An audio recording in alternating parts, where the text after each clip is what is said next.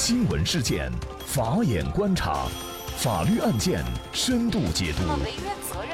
传播法治理念，解答法律难题，请听个案说法。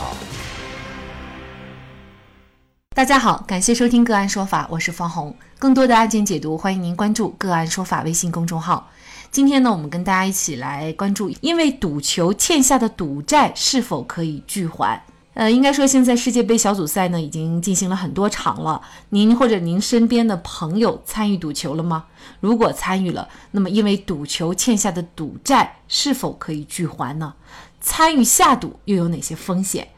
那么我们就先来关注小郑遇到的这个案件。小郑啊，他就深陷赌球，欠下庄家三十万元，他以赌资不受法律保护为由，拒绝偿还欠债，就被债主任某。告上了法庭。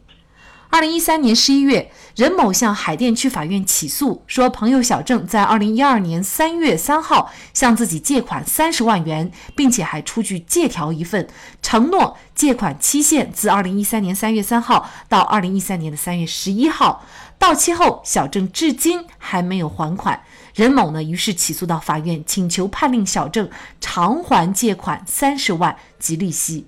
一审的时候呢，小郑说自己和任某其实并不是朋友关系。二零一二年二月，是经由朋友介绍，他认识了任某，在任某的引诱下，加入了他坐庄的非法赌球活动。因为赌球欠任某十七万块钱的赌债，那小郑当时是被迫写了一份三十万元的借条，之后呢，通过中间人李某偿还了十七万元。那么小郑觉得呢，双方已经不存在债权债务关系了，所以就不同意任某的诉讼请求。小郑的这种赌债能够拒还吗？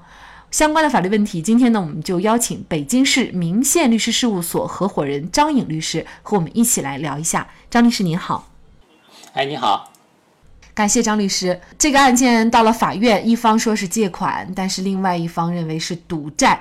无论是借款还是赌债哈，我们大家都觉得就是欠钱了。那这两者具体有什么区别？而这种区别对于小郑是否要还这笔钱，有着非常重要的影响吗？嗯，这，这个在法律上是有严格规定的，因为双方在法律上的形成原因是不同的。借款只要从是从借贷关系而形成的，是受法律保护的；但是赌债是违法的，是不受法律保护的。所以说，小郑这笔借款在法律上如果认定为是赌债，那就可以拒还了；但是如果认为是正常的民间借贷导致的借款，那对小郑来说的话，需要偿还的。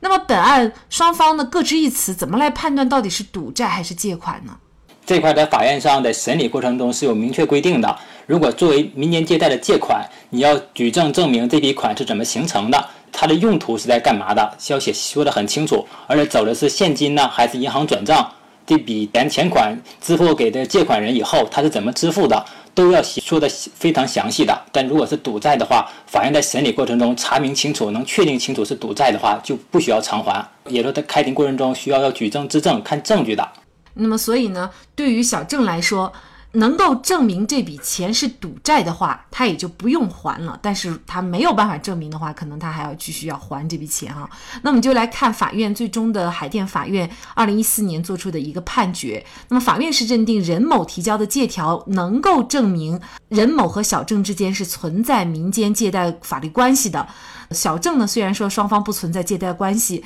那么借条呢是因为赌债形成的债权债务关系，但是小郑却没有有效的证据证明，所以啊，就判决小郑要还这笔借款。但是呢，小郑是不服一审法院的判决，向北京市一中院提起了上诉。那么二审的时候呢，小郑就补充提交了一些证据，比如说证人李某作证说小郑呢想赌球，于是呢自己就介绍二人认识，然后呢两个人就自行联系赌球事宜。小郑输球欠下的赌债呢实际上是十七万，并且事后也归还了任某。现场呢，小郑还出示了录音和视频录像。那么录录音和录像当中啊，任某催小郑偿还。赌债，小郑表示呢，赌球输的钱自己都认，可是金额太高，可否宽限？那么在小郑提交的另一段录音当中呢，任某对小郑的妻子进行了威胁。任某呢在二审开庭的时候也承认了这些证据的真实性，但是呢对证明内容是不予认可的。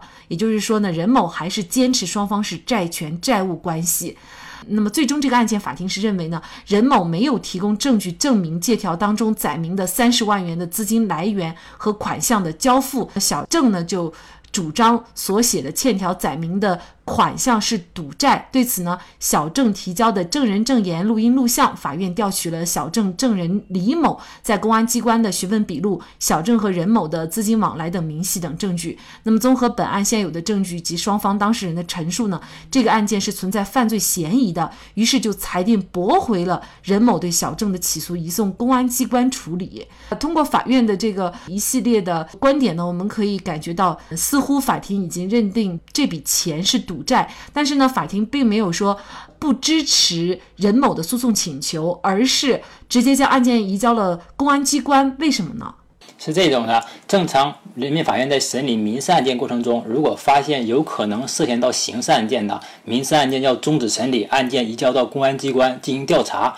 如果是认为是犯罪的话，公安机关应该提起刑侦，然后随后案件交到检察院提起刑事诉讼。因为这个案件过程中有可能涉嫌到刑事犯罪了。有可能涉及到开设赌场或者是赌球，已经涉嫌到犯罪了，所以说人民法院需要停止审理案件，移送公安机关。那像本案当中的小郑和任某都有可能会被追究刑事责任吗？有可能的，因为按照我国刑法规定，开设赌场的需要判处三年以下有期徒刑、拘役或管制的，并处罚金；如果情节严重的，也要需要处三年到十年的有期徒刑，并处罚金。因为本案中有可能涉嫌到这个赌博网站代理行为的，所以说需要承担刑事责任。对于这个小郑，因为他参与了赌球，也是违反了治安管理法的，也需要给予相相对的这个治安处罚。我觉得就是包括我身边的人哈，大家也会做一些这种对于哪一场的进球做一个小小的赌注，不会大赌哈。那么是不是所有的这种参与赌球的这种行为，在法律上都是违法甚至涉嫌犯罪的？还是说在某些情况下，事实上是法律允许的呢？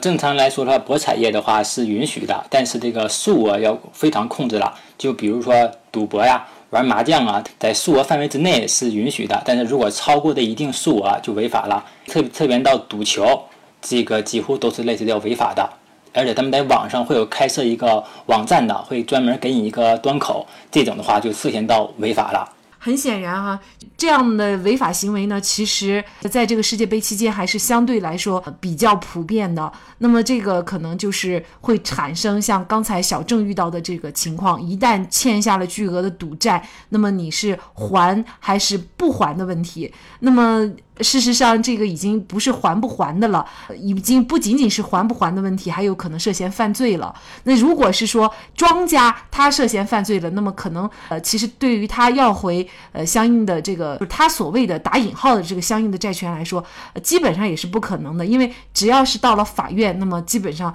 他就有可能被追究刑事责任。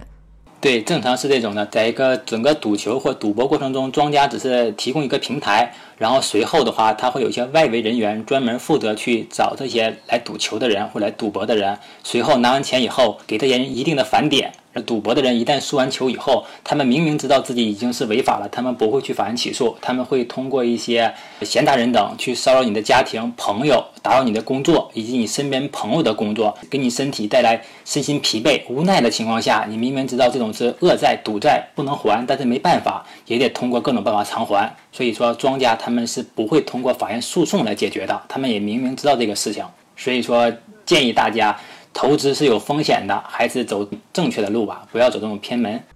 确实，虽然法律是不保护赌债的，但是在实践当中，一旦你欠下赌债，对你的损害和骚扰已经过于了法院的判决，那么他可能是会对你的家人哈、你的亲人都会有一定的这种威胁。虽然这样的一些威胁其实也是不合法的，但是作为你来说，如果维权，可能也会是比较艰难的。呃，所以呢，就是还是建议大家赌球，呃，或者是去参与其他的这种赌博，我们还是不要参加，否则呢，都会带来不小的麻烦，甚至是追究刑事责任。那么，我们在这里也再一次感谢北京市民宪律师事务所合伙人张颖律师。那么大家如果想获得我们本期节目的全部图文推送，大家可以关注我们“个案说法”的微信公众号，公众号里面搜索“个案说法”就可以找到我们加以关注了。您输入“赌球”“赌球”就可以获得今天节目的全部推送。另外呢，我们的公众号里面也有对过去二百多期节目进行了分类。我们把它们分为了民事、刑事、婚姻家庭、行政类案件，大家可以根据自己的需要啊进行查看。另外呢，里面也有我们嘉宾的详细介绍。如果您在生活、工作、生意当中遇到一些法律问题，寻求解决，也欢迎大家向我们进行咨询。您可以直接添加幺五九七四八二七四六七的微信号进行咨询，也可以直接电话咨询。为大家提供法律服务的都是我们个案说法邀请的节目嘉宾，他们都非常的专业、资深和负责任。如果您觉得我们的节目对您有帮助，那支持我们的方式就是关注我们的公众号进行转发分享。感谢您的收听，我们下期节目再见。